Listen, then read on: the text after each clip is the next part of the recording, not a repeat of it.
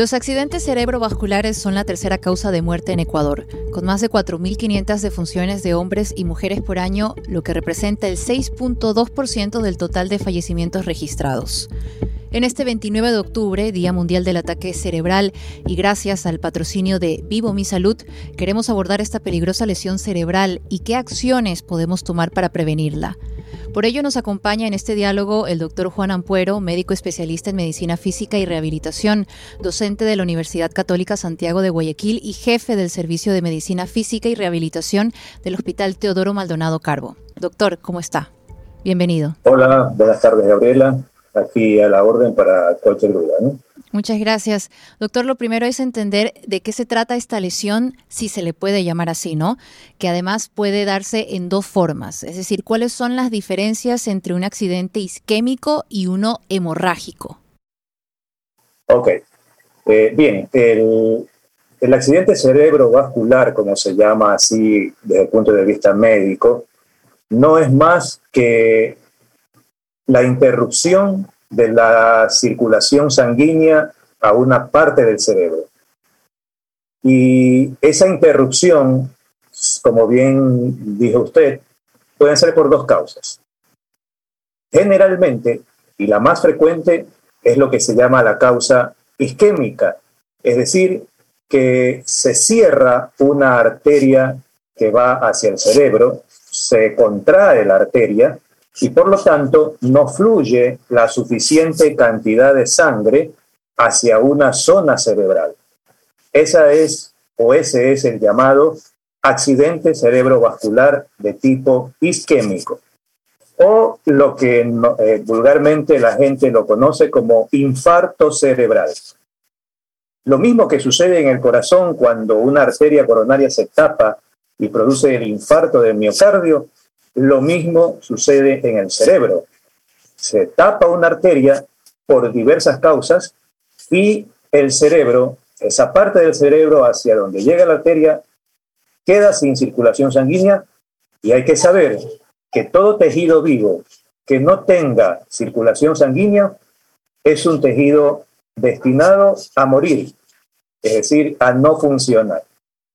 Ese es el caso o es el tipo de accidente cerebrovascular más común. El otro tipo de accidente cerebrovascular es el llamado accidente cerebrovascular hemorrágico, o lo que la gente lo conoce como una hemorragia cerebral. Eso se produce cuando un vaso sanguíneo se rompe. Al romperse, entonces disminuye el flujo de sangre hacia el cerebro. Es como que tuviéramos nosotros una manguera en donde está fluyendo agua y cuando la, manguera comienza a tener un huequito, la presión del agua disminuye. Es lo mismo que sucede acá. El cerebro está muy irrigado, tiene muchas arterias que le llevan suficiente cantidad de sangre para que el cerebro funcione adecuadamente y nosotros podamos vivir, interactuar, hacer nuestras cosas. Entonces, si esa, ese cerebro se queda sin circulación por cualquiera de las dos causas que he dicho, vamos a tener entonces lo que se llama el accidente cerebrovascular. Doctor, científicamente, ¿por qué hay tanta incidencia de estos ataques cerebrovasculares en Ecuador y yo imagino que en el mundo? Sí, de hecho ya lo ha dicho usted, el, el accidente cerebrovascular es una de las principales causas de muerte en las personas generalmente mayores de 40 años. Ahora, ¿por qué se da? Yo creo que no hay una prevención adecuada en esta situación, porque si nosotros nos ponemos a ver los factores predisponentes para que pueda suceder esto, hay factores que pueden ser modificables, como por ejemplo la dieta, como por ejemplo la actividad física, el estilo de vida. Son cosas que nosotros podemos hasta cierto punto cambiarlos. ¿Qué pasa, por ejemplo, cuando una persona nace o genera un aneurisma? ¿Puede esto también derivar en uno de estos ataques? Y si es así, ¿cómo se puede detectar y tratar? Así es. El, aneurisma cerebral, o sea, para comenzar, aneurisma llamamos a una deformidad, digamos así, de, una, de un vaso sanguíneo, de una arteria, ¿verdad?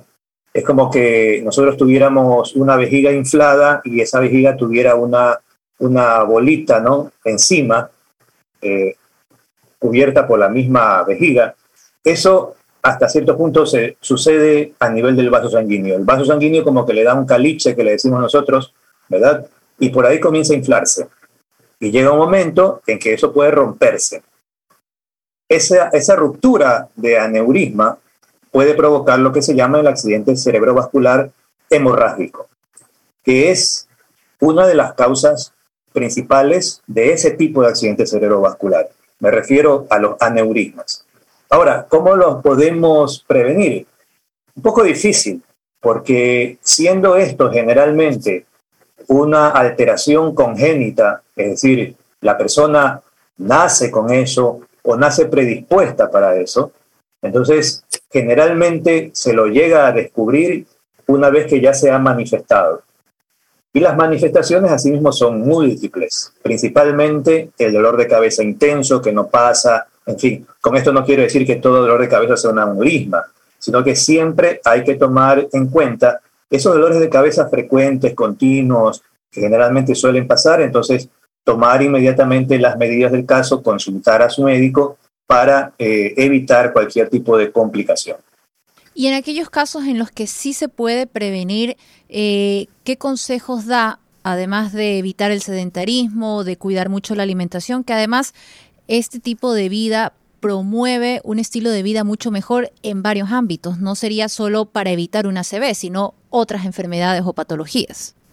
Desde luego, el estilo de vida es importantísimo en la prevención de muchas enfermedades. Como usted dice, la actividad física es favorable para todo, ¿verdad? Para todo. Eh, de ahí viene la alimentación, los hábitos, los hábitos, ¿verdad? el tabaco, el alcohol, todo eso, si es que desde luego se exagera, ¿no? se abusa, eh, es un factor que puede llevar a, este, a la presentación de esta patología. Entonces, es muy importante, es muy importante tener o hacer conciencia de todos los cuidados que debemos de tener nosotros. Incluso siendo personas jóvenes, porque muchas veces los jóvenes dicen, no, a mí no me pasa nada, yo soy joven, hago lo que quiera y todo. Si uno comienza a tener un estilo de vida adecuado desde joven, seguramente su adultez y su vejez va a ser menos complicada que aquella persona que definitivamente eh, lleve una, un estilo de vida muy alterado. Entonces, sí es importante que hagamos conciencia de eso, que siempre hay que cuidar el estilo de vida. Como ya he dicho, en lo referente a la alimentación, en lo referente a evitar el sedentarismo, ¿verdad? Eh, en el manejo habitual de los hábitos, repito, el tabaco, el alcohol, en fin, todas esas cosas hay que tomar muy en cuenta para la prevención de esta enfermedad. Si una persona ya tuvo un, un ACV y salió con vida de él, ¿qué consecuencias físicas o motoras pueden, puede padecer después de este ataque? Generalmente la secuela que deja el accidente cerebrovascular es una secuela motora, es decir, parálisis generalmente de una mitad del cuerpo. Esa parálisis es contraria al sitio donde se produce la lesión, o sea, si la lesión se produce en el lado derecho del cerebro, la parálisis va a ser del lado izquierdo del cuerpo y viceversa. No solamente no solamente suele haber alteración motora, es decir, alteración de movimiento, suele haber también a veces alteraciones en el habla, el paciente no puede hablar, no puede expresarse, suele haber complicaciones a nivel de la comprensión, el entendimiento, la persona prácticamente está sin poder hacer nada, no entiende, no habla, no se mueve. Entonces, eh, son complicaciones o son secuelas importantes que definitivamente trastocan la calidad de vida del paciente. ¿Cómo se puede rehabilitar de estas secuelas? Bueno, eh, afortunadamente existe la rehabilitación, que lo hace el médico fisiatra junto con su equipo de terapistas físicos, terapistas ocupacionales, terapistas de lenguaje, psicólogos, el equipo de rehabilitación y aprovechando un poco también para poder eh, que la gente conozca que es el médico fisiatra, ¿no? Porque muchas veces el médico fisiatra pasa desapercibido, pero el médico fisiatra es importantísimo en esto de la rehabilitación. ¿Por qué? Porque él es el que maneja el equipo de rehabilitación. El equipo de rehabilitación lo hace el médico fisiatra la cabeza, lo hace el terapista físico, el terapista ocupacional, el terapista de lenguaje, el psicólogo, la visitadora social o trabajadora social. Es decir, es un equipo bastante completo para hacer un trabajo o un tratamiento integral al paciente. No solamente se trata de recuperarle el movimiento al paciente, se trata también de cuidar otras cosas de su entorno, tanto familiar como hogareño. Entonces, en eso hay que tener muy en cuenta. La, la rehabilitación es fundamental y generalmente cuando es muy precoz, es decir, no necesariamente se tiene que esperar que el paciente salga de alta de donde se encuentra ingresado para comenzar la rehabilitación. La rehabilitación tiene que darse en el mismo momento que el paciente ya está en condiciones clínicas, me refiero, de poder realizar algún tipo de movimiento. Y eso es incluso estando ingresado, estando en una cama hospitalaria. Desde ahí comienza la rehabilitación. Hay estudios en donde se demuestra que un paciente puede recuperarse mucho mejor si es que inicia un proceso de rehabilitación eh, de una forma inmediata, ¿verdad? De una forma precoz. Esto significa desde el momento en que el paciente está ingresado, ¿verdad? Entonces, es importante tener en cuenta eso. ¿Qué pasa si no se sigue una correcta rehabilitación? ¿Se puede empeorar? Se puede empeorar se puede eh, tener secuelas prácticamente irreversibles, porque ¿qué pasa si un paciente o a un paciente con este tipo de problemas no se le realiza la rehabilitación? La inmovilidad que tiene el paciente lleva a que las articulaciones comiencen a pegarse, ¿no? comiencen a retraerse y por ende comienza a tener deformidades en su cuerpo paralizado. ¿Espasticidad? Sí, la espasticidad, y bien que usted lo trae a, mención. No todo paciente con accidente cerebrovascular hemipléjico es espástico.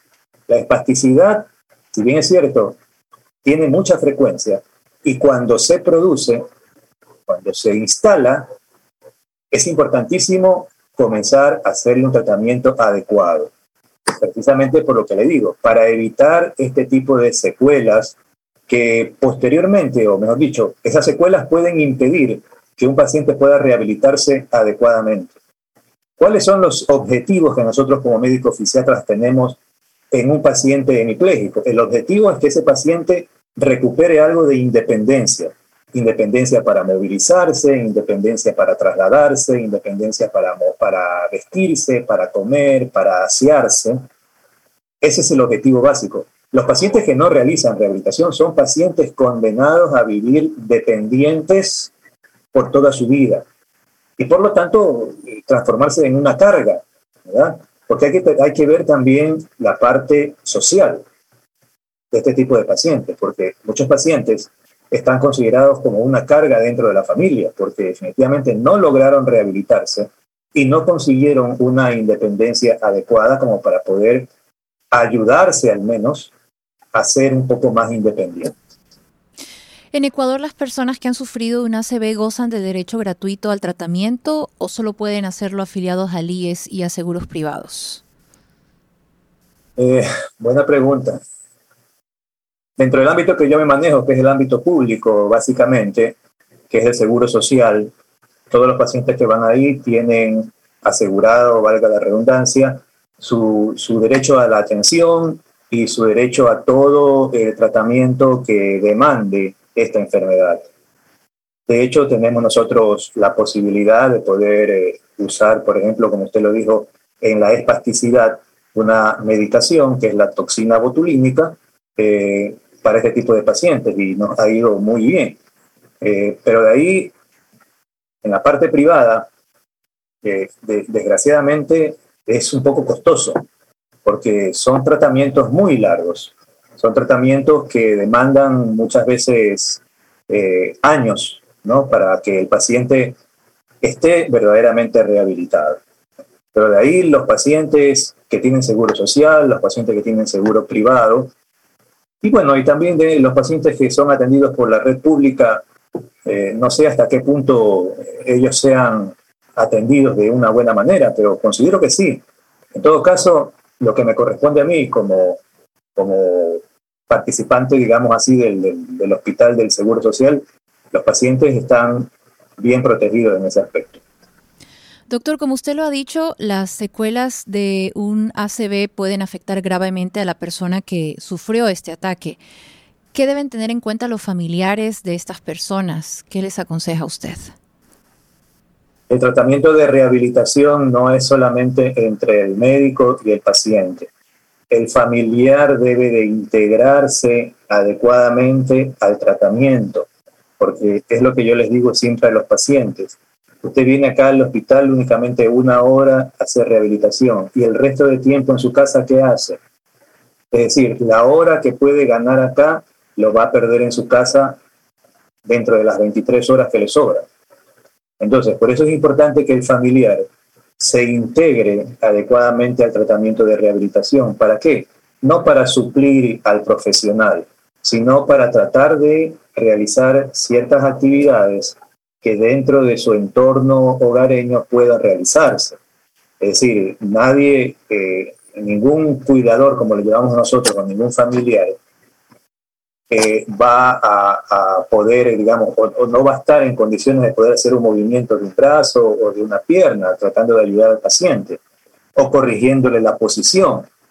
Es decir, el familiar cuando se integra al tratamiento ve lo que se le hace al paciente. El terapista físico le explica al familiar para que pueda ayudarlo en los casos que él necesite dentro de su hogar. Entonces, por eso es importante que el familiar, repito, se integre al tratamiento del paciente con hemiplegia en este caso.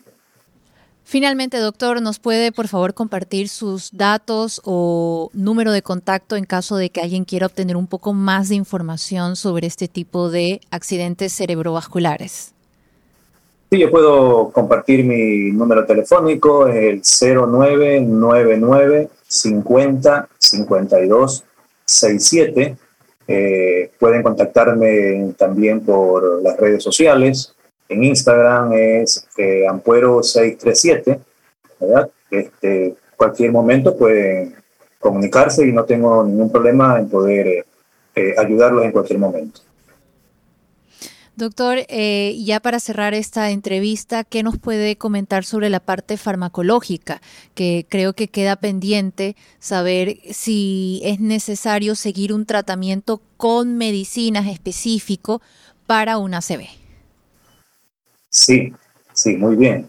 Este, aquí es importante ver la parte farmacológica que va dirigida al, al origen del problema. Es decir, si, como les decía al inicio, el problema generalmente es producido por eh, la hipertensión arterial. Entonces, un paciente con este problema debe tener bien en claro de que la parte farmacológica para tratar su problema de base, que en este caso es la hipertensión arterial, tiene que estar siempre ahí, constante y presente para evitar cualquier tipo de complicación. De ahí, dentro de lo que es rehabilitación, nosotros sí utilizamos fármacos también y más aún en aquellos pacientes que tienen este problema que se llama espasticidad, que no es más que la rigidez que suelen tener los pacientes con hemiplegia. Y en este caso nosotros podemos usar lo que se llama los, los relajantes orales, ¿verdad? Los, eh, los decontracturantes orales y también los inyectables. En este caso, también lo había dicho al inicio, nosotros usamos mucho la toxina botulínica, aquella inyección que a lo mejor se piensa de que es solamente para la parte estética, para borrar las arrugas y todo, bueno, nosotros utilizamos ese tipo de medicación en los pacientes que tienen espasticidad, que tienen rigidez muscular producto de esta enfermedad. La toxina botulínica ha demostrado muchos efectos beneficiosos en este tipo de problemas. Así que de esa manera se maneja más o menos la parte farmacológica de eh, los pacientes con hemiplegia. Muchas gracias, doctor, por habernos aclarado estas dudas sobre los accidentes cerebrovasculares. Bueno, gracias a ustedes y los felicito porque esto es una manera de poder orientar, de poder, de poder educar a la población y de esa manera poner nuestro granito de arena para hacer lo que se llama prevención y principalmente de esta enfermedad que es muy discapacitante. Muchas gracias y gracias al patrocinio de Vivo Mi Salud que transmitimos esta entrevista junto al doctor Juan Ampuero, médico especialista en medicina física y rehabilitación, docente de la Universidad Católica Santiago de Guayaquil y jefe del Servicio de Medicina Física y Rehabilitación del Hospital Teodoro Maldonado Carbo.